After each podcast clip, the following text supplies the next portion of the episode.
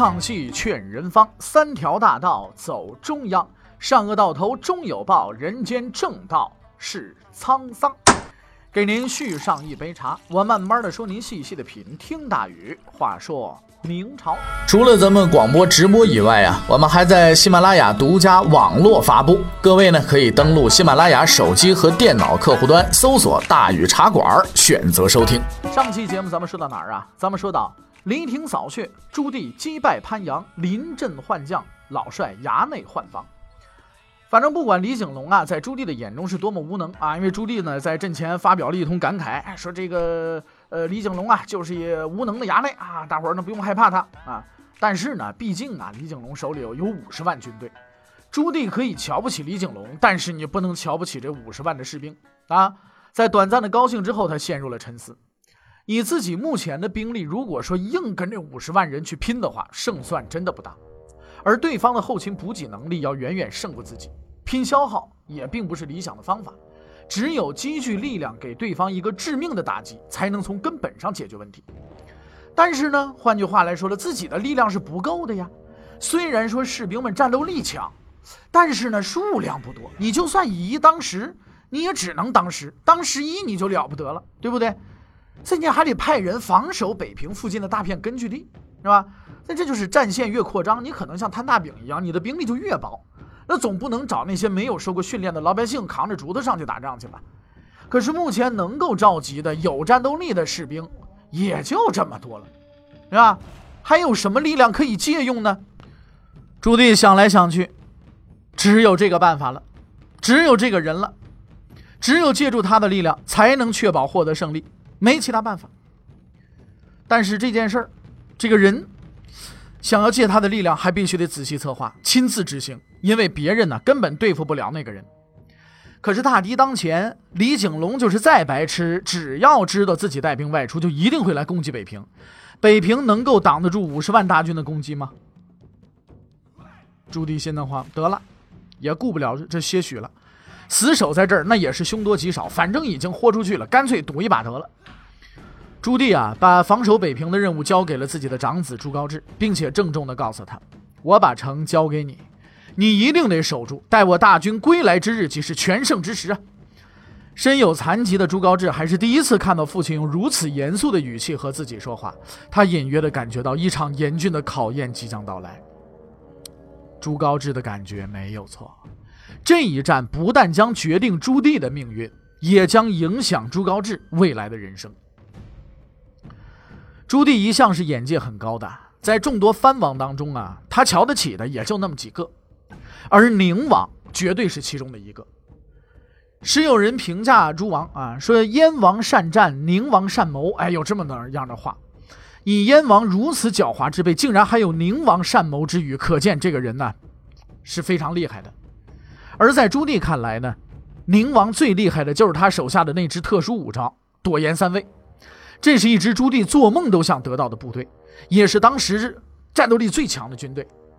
但是这些部队呢，已经明令归宁王指挥了。想要染指，那就只有一个办法，那就是先把宁王解决了。那么在这一场削藩的斗争当中啊，宁王也没能幸免。建文帝对这个能征善战的叔叔也没放心。在对燕王动手的同时呢，他把手呀也伸向了宁王，但是宁王呢显然没有朱棣那样的反抗精神。他虽然说不愿意服从，打心眼里对这个事儿逆反，但是呢也没有反叛的企图。不过在他的内心确实存在着兔死狐悲的这种复杂感情啊，毕竟自己好几个兄弟已经让这个呃朱允文呢给收拾了，是吧？朱棣呢正是利用了这一点，他率领了自己的军队到达了宁王的属地，哎，这就引起宁王的警觉了。这是怎么回事啊？啊，虽然自己目前境况不得意，但还是不想做反贼啊。他命令自己的军队一定要做好准备啊！如有意外，就让这位善战的燕王受点教训。可是朱棣的行为呢，却让他大吃一惊。这位王兄把军队部署在城外，单枪匹马进城了。宁王这才见了这个燕王朱棣。一见面啊，朱棣就摆出一副苦大仇深的样子啊，痛斥建文帝：“哎呦，这小瘪羔子啊，这个不要脸的！哎呀，他迫害我，是不是啊？并且表示自己已经没处地没地方可去了。哎呀，只好来找兄弟当中间人，向朝廷你你给我求情去，求求求求皇帝赦免我，行不行？顺便我在你这我也混吃混喝。宁王终于摸清朱棣的来意了，他欣然答应了朱棣的要求。在他看来啊，这位一向号称藩王中最强的人，也不过就是一软蛋。靖难都靖到一半了，就准备投降了。那那那信当然自己会写啊，呃，但是写完这封信，朝廷饶不饶恕他，那跟自己没关系了，反正是听天命尽人事吧，对不对？此时一副可怜相的朱棣小心翼翼提出了一个要求，说我呀，我自己部下都在城外，多有不便啊，能不能允许手下部分官吏进城啊？哎，咱不让大部队进来，来几个小官。进城了之后呢，也好安排一些事儿，是吧？当然，大军大部队是绝对不会进城的啊。这个宁王这边呢，本来有些犹豫，但是在得到军队不能进城的这个保证之后呢，他也就同意了。他也相信，就这么一群呐不带武器的人，也翻不起什么波浪来，对不对？朱棣呢，严格遵守了规定，没有派大批军队入城，但是他派入城中的这几个人呢，可带着一样威力巨大的武器，什么武器呀？钱呐！朱棣就在宁王的地盘待了下来，每天除了吃吃喝喝，就是和宁王聊天。出乎意料的是，他并没有劝说宁王参加自己的队伍，也没提任何过分的要求。这样的客人自然是受宁王欢迎的，但是意思意思也就够了。宁王无时无刻不在提醒自己，眼前这人毕竟啊，现在正在靖难呢，他是个反贼，还是早点礼送出门的好。在自己这儿待时间长了，对谁都不好。但是呢，还没等他表达这个意思。朱棣自己呀，主动提出来了，说：“你看我在你这儿啊，也叨扰了这么长时间了，是不是啊？待着太久了，我呢也寻思，我就回我那地方得了。你赶紧写封信给给皇上，完了之后呢，什么时候是怎么能能饶，能不能饶我，就给我个结果，是不是？”啊哎呀，宁王一听着大喜过望啊，哎呦，送瘟神呐，赶紧敲锣打鼓送出去，是不是啊？十分高兴，说我得亲自送行。哎，送行的仪式呢，就在郊外举行，反正不管是真情还是假意吧。自然呢，临别了都有一番依依话别嘛，是不是啊？现在这综艺节目也这样嘛？啊，第一季最后一期，哎呀，舍不得。第二季没过两天，那伙人又聚到一块去了，你啥舍不得的，是不是？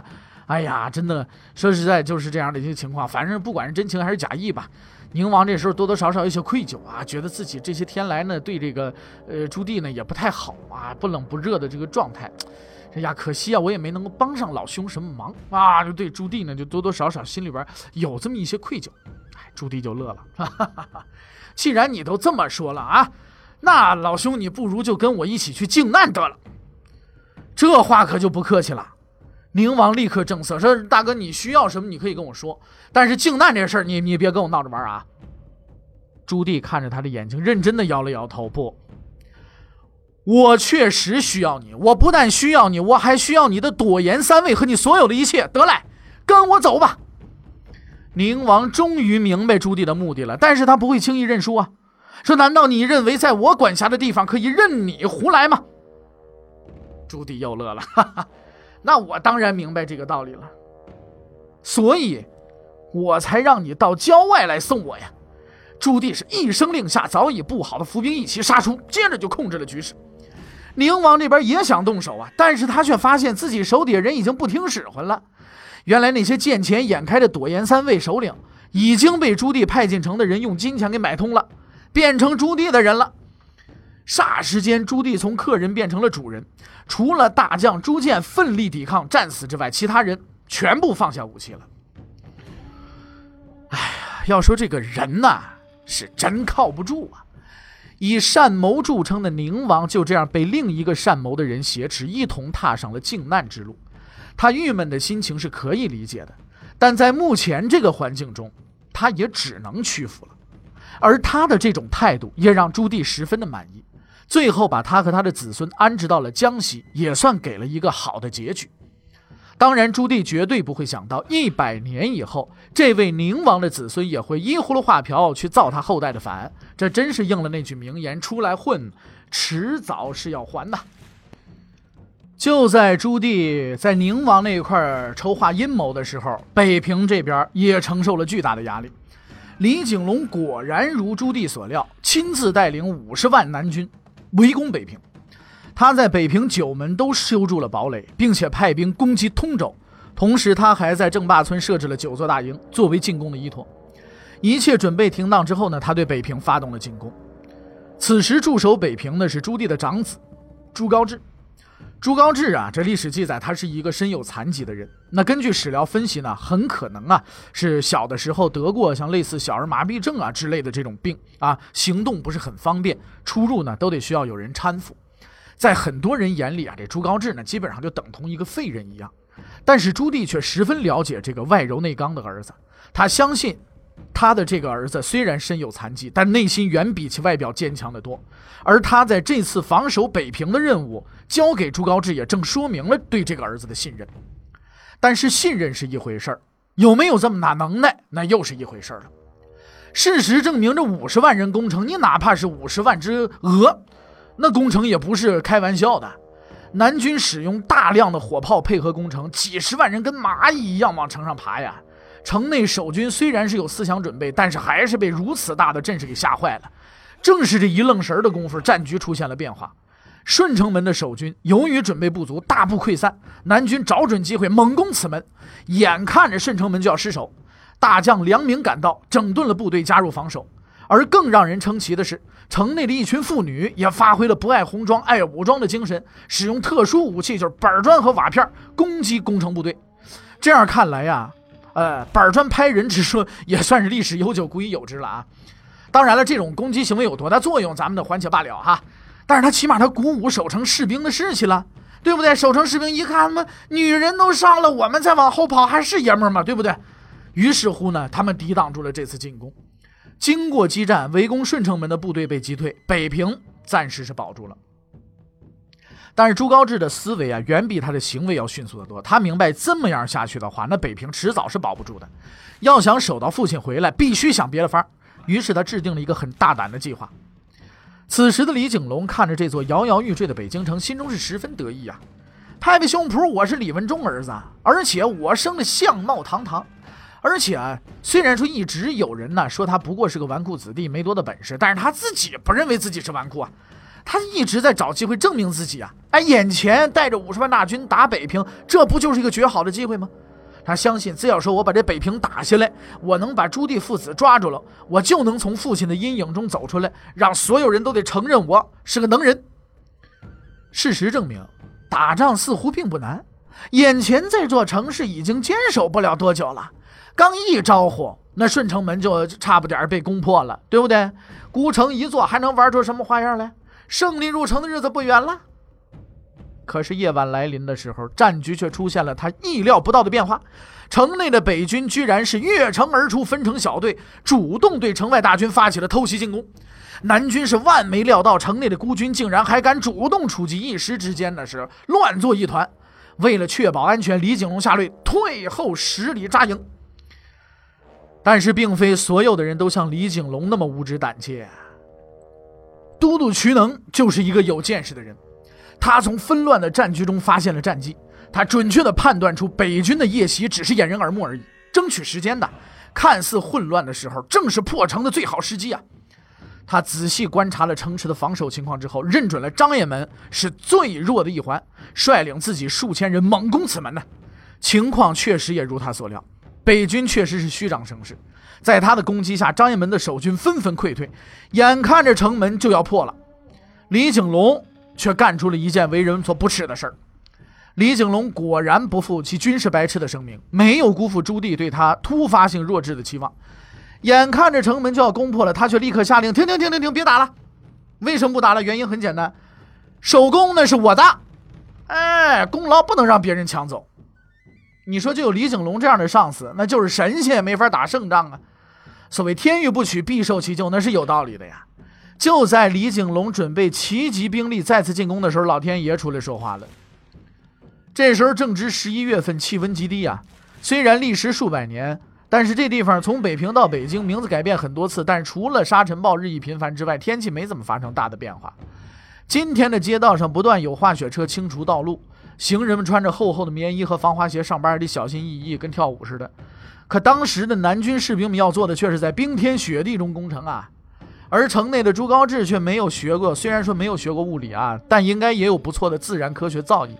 他让人往城池上不断的浇水，等到第二天再来看的时候，北平城已经变成了一座冰城了啊，就跟那个 Elsa 那个城堡似的，冰雪女王是吧？这一方法似乎可以用来制造冰雕啊。城外士兵们那可就苦喽，你别说攻城了，眼前这大兵疙瘩连个搭手的地方都没有，往上爬那跟啊跟跳舞似的，呱唧呱唧爬不上去，只能是望城兴叹呢。就在李景龙的愚蠢和老天爷的帮忙之下，朱高炽坚守住了城池，并等到了父亲的归来。北平防卫战是李景龙的耻辱，却是朱高炽的机遇。正是这一战，为他争取了足够的政治资本，日后他登上皇位时，想必也会感谢李景龙啊。朱棣这个时候带着朵颜三位回来了。此时的朱棣已经不是一个月前的朱棣了。朵颜三位到手，他有了强力外援加盟的优秀将领啊。那么，对于拥有这些强力外援的朱棣而言呢，手下士兵的强悍程度是与军队的整体战斗力成正比的。而对于李景龙这样的军事蠢材而言，士兵的素质往往只和他本人的逃跑成功几率有关系。虽然朱棣的兵力仍然远远不如李景龙，但是他明白，所谓五十万军队的统帅李景龙，不过就是一个外硬内软的鸡蛋。现在他要把李景龙这只鸡蛋彻底的给他捏碎。那么，朱棣究竟是用什么方法击败李景龙的呢？欲知后事如何，且听下回分解。